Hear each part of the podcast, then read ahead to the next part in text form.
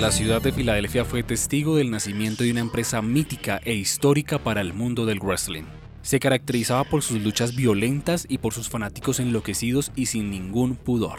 El respeto no era una palabra muy usada, además de que la WWE se caracterizaba por decir que cualquier cosa podía pasar en su empresa, en la ECW pasaba el doble de cosas que iban más allá de lo real. Bienvenidos a Lucha Podcast. Hoy vamos a hablar sobre la Extreme Championship Wrestling.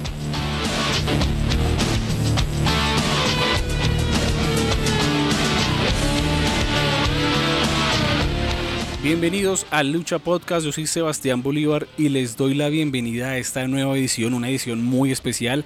Vamos a hablar sobre la Extreme Championship Wrestling, sobre la famosa empresa de Filadelfia dedicada a la lucha libre extrema, a lo hardcore, a lo sin pudor.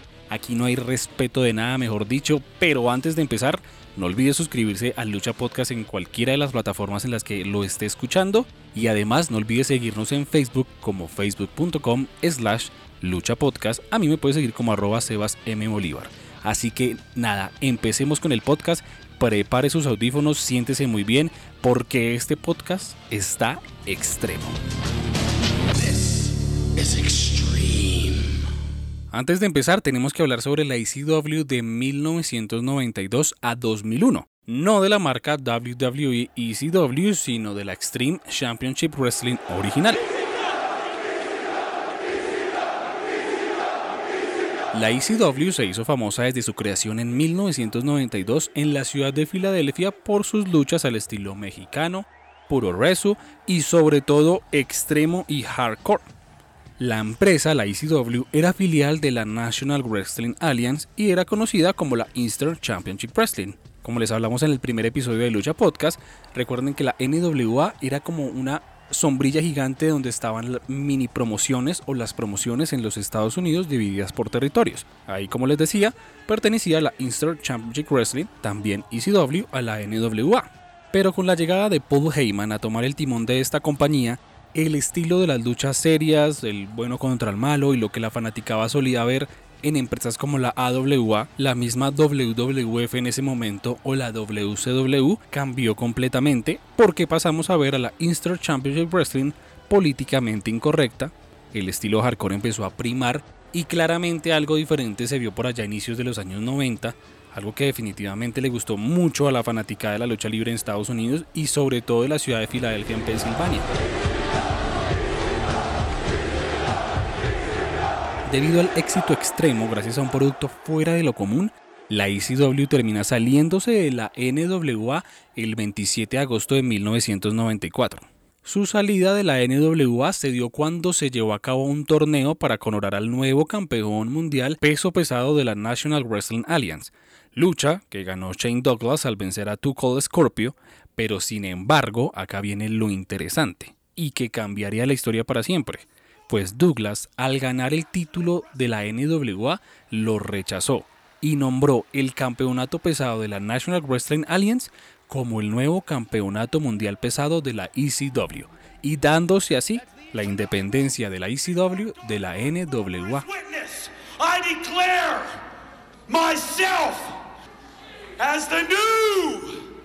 ECW Heavyweight Champion of the World. Y desde ahí podemos decir que ya conocemos a la Eastern Championship Wrestling como la Extreme Championship Wrestling. Oficialmente sus historias, luchas y personajes se enfocan en un público más adulto y rompen esos panoramas clásicos de la lucha libre que se veía en esa época, porque como les decía, de ese luchador musculoso y buena persona pasamos a tipos como Satman, quien era un bebedor de cerveza y que se partía la cabeza con la lata mientras cargaba un palo de kendo en Nagasaki para azotar a sus rivales o a quien quiera o que él quisiera que se la atravesara por ahí. Es que veíamos luchas de todo tipo y momentos extremos que definitivamente quedarán por siempre en la memoria de nosotros los fanáticos de la ECW y de la lucha libre.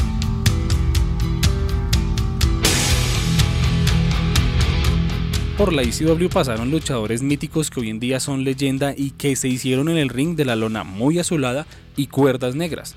Estamos hablando de luchadores como el que mencioné, Satman, uno de los líderes de la ECW es Tommy Dreamer, Sabu, los Dudley Boys, Mick Foley, Rob Van Dam, Terry Funk, que siempre apoyó a la ECW, Taz, Raven, Rey Mysterio Jr., Psychosis, Rhino, y estos solo por mencionar algunos de los más conocidos y que salieron a otras empresas y se dieron a conocer aún más, porque la historia de la CW tiene muchos luchadores muy talentosos que marcaron la época y los momentos definitivos en esta empresa.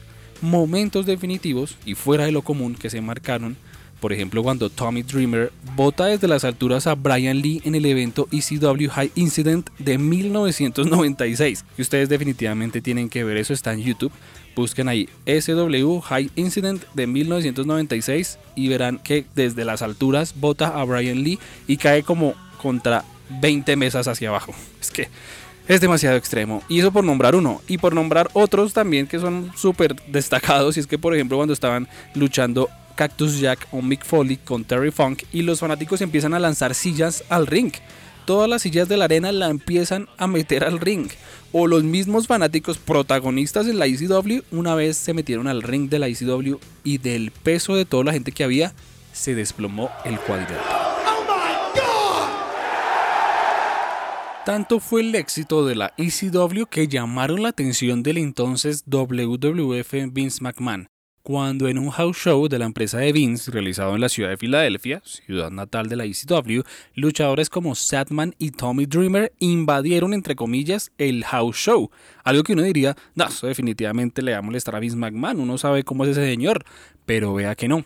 Ante lo popular que fue ese incidente, Vince McMahon decide apoyar a la ECW para crear el primer pay-per-view en la historia de esa empresa, llamado Battle Legal, el primero en la historia, que inclusive ustedes pueden ver en el documental Beyond the Mat, que está también en YouTube, donde se ve desde la perspectiva de Terry Funk cómo apoya a la ECW y lo nerviosos, porque se les ve muy nerviosos a los luchadores y en especial a Paul Heyman ante lo que era un hito para ellos. It was ECW's first pay-per-view. If it didn't succeed, neither would ECW.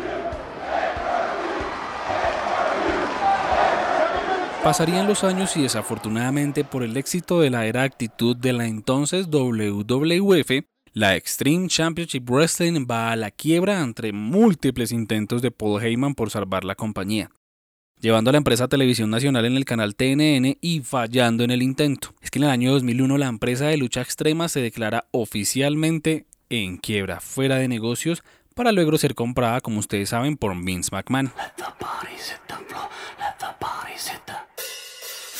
Sin lugar a dudas, la ECW en su época llegó a ser tan grande y llamativa como la WWE o la misma WCW. Y me atrevo a decir que en ese entonces, en los 90 en la época dorada de la ECW, junto a la WWF y la WCW, era la tercera empresa más importante del mundo del wrestling, o por lo menos en Estados Unidos. Y digo esto porque, por ejemplo, luchadores como Rey Mysterio, que pasaron de la AAA de México a la ECW, allí tuvieron el foco de empresas como la WCW para luego contratarlo y darlo a conocer y darle un push mucho más grande. La ECW definitivamente marcó época eh, para muchos fanáticos. Desafortunadamente aquí desde Latinoamérica uno no tenía tanto acceso a ver programas de la ECW, pero claramente gracias al Internet y por ejemplo gracias a WWE Network uno puede revivir esos episodios de TV Hardcore o de la lucha extrema como tal de la ECW, donde realmente son shows demasiado interesantes, donde con las uñas, porque se nota con las uñas, hacían eventos históricos y que pues los fanáticos en este caso por ejemplo tenían demasiado que ver en las historias y en el desarrollo del evento de, la de un evento de la ECW.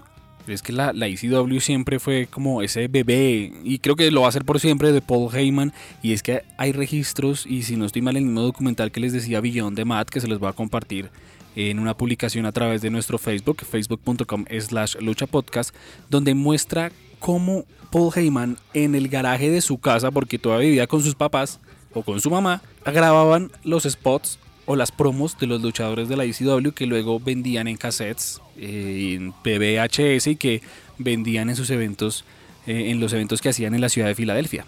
La ECW fue ese refresco, por así decirlo, ese, eh, esa salida a lo que acostumbrados estaban los fanáticos en ese momento a ver era algo totalmente diferente a la WWF y a la WCW y a la misma NWA. No, no lo quiero comparar, pero es algo de pronto parecido con lo que, ay, bueno, eh, yo, yo no quiero ver WWE, entonces veo AEW. Pero no, no es lo mismo, porque se parecen los estilos de la WWE y de la AEW. Eso por poner un ejemplo, ¿no? Por hablar muy eh, eh, a, gran escala. Después debatiremos eso. Pero en ese momento la ECW estaba ofreciendo un producto y luchas totalmente diferentes, extremas, donde la gente podía de verdad mostrar lo peor de sí y no importaba porque en la ECW era el terreno, el espacio perfecto para hacerlo. Claramente habían luchas de calidad, así como otras no, pero siempre hubo momentos definitivamente que marcaron ese, esa historia y ese destacado de la ICW. Desafortunadamente no fue muy bien recibida porque la WWF al final de la ICW pues ya era demasiado exitosa, ya brillaba demasiado con el tema de la era actitud y que como les decía contándoles la historia pues terminó acabándose y fuera de negocios cuando ya Vince McMahon se apropia de la ECW, decide volverla a traer de nuevo y crea dos pay-per-views, uno en el 2006 y otro en el 2000, perdón, uno en el 2005 y otro en el 2006, llamados One Night Stand. Hello everyone and welcome to ECW One Night Stand. Exitosos, mi favorito es el del 2006, qué pay-per-view tan bueno, se los recomiendo. Extremo, con estilo WWE, con estilo ECW, mejor dicho es excelente ese pay-per-view. Fueron exitosos. Vince McMahon se da cuenta de lo exitoso que, fue volver a traer a la ECW. Pero le sale como el tiro por la culata porque empezaron a hacer ya programación de la ECW como tal. Los martes se podía ver a la ECW en un canal llamado Sci-Fi en Estados Unidos. Hasta que empezaron a darle como la vuelta y empezaron a crear la marca ya como tal WWE ECW. Porque así como existe WWE Raw, WWE SmackDown, en su momento, por allá en el 2006, 2007, 2008, hubo WWE ECW, donde hacían el show de la ECW, pero todo muy al estilo de la WWE. Y era un espacio que fue dedicado para traer luchadores que necesitaban como un brillo, como un push, como un impulso de media cartelera. Y así se fueron desarrollando eventos. Al final pues deciden acabar la, la, marca de la ECW y terminar como tal con toda la historia luchística, por así decirlo, de la ECW en ese momento. Así que por eso este podcast habla de la ECW original. La ECW liderada por Paul Heyman, donde pues, les comenté estos luchadores que brillaron. Eh, Sadman, Heyman, eh, Tommy Dreamer, Cactus Jack, los Dudley Boys, eh, Terry Funk eh, Sabu, mejor dicho, todos, todos estos luchadores que marcaban historia. Esa es la verdadera historia de la ECW y que los invito a recordarla en WWE Network. Están todos los eh, episodios de la ECW que son súper, súper interesantes, donde se van a dar cuenta realmente lo extreme y hardcore.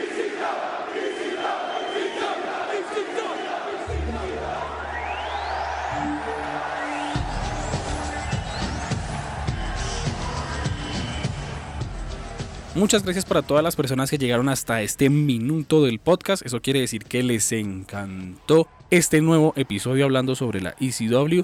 Un saludo para las personas que reportan sintonía desde México, Estados Unidos y Colombia. Muchas gracias por escuchar y suscribirse a Lucha Podcast. Nos vemos en un próximo episodio. Este episodio sobre la ECW de Lucha Podcast llega hasta aquí.